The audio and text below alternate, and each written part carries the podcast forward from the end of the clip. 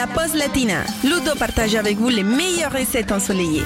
Aujourd'hui, dans la pause latina, nous allons revisiter un grand classique de la cuisine française en lui apportant une touche de soleil de Rome ou de Capri. Je vous propose de réaliser un gratin dauphinois à l'italienne pour 4 personnes.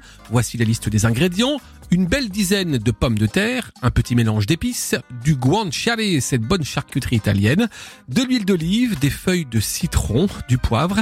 Et pour commencer, vous allez découper les pommes de terre en tranches extrêmement fines, de préférence à la mandoline. Ensuite, vous placez les tranches de pommes de terre dans un saladier et vous incorporez les épices.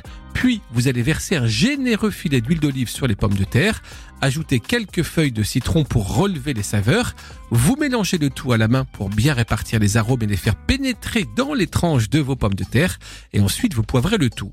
À présent, vous déposez une feuille de papier cuisson dans votre plat à gratin, vous disposez les pommes de terre en une belle couche uniforme, en veillant à ce qu'il n'y ait pas d'espace, avant d'ajouter une fine couche de guanciale par-dessus. Et puis pour chaque couche, vous allez estimer à peu près à 15 tranches et ajuster la quantité en fonction de la hauteur de votre plat à gratin, bien sûr. Enfin, pour terminer, vous ajoutez la dernière couche de pommes de terre, vous couvrez le plat avec du papier aluminium, petite astuce pour la cuisson, vous le mettez au four à 190 degrés pendant 40 minutes, vous retirez quand c'est cuit et vous servez de belles parts de ce gratin dauphinois à l'italien bien chaude.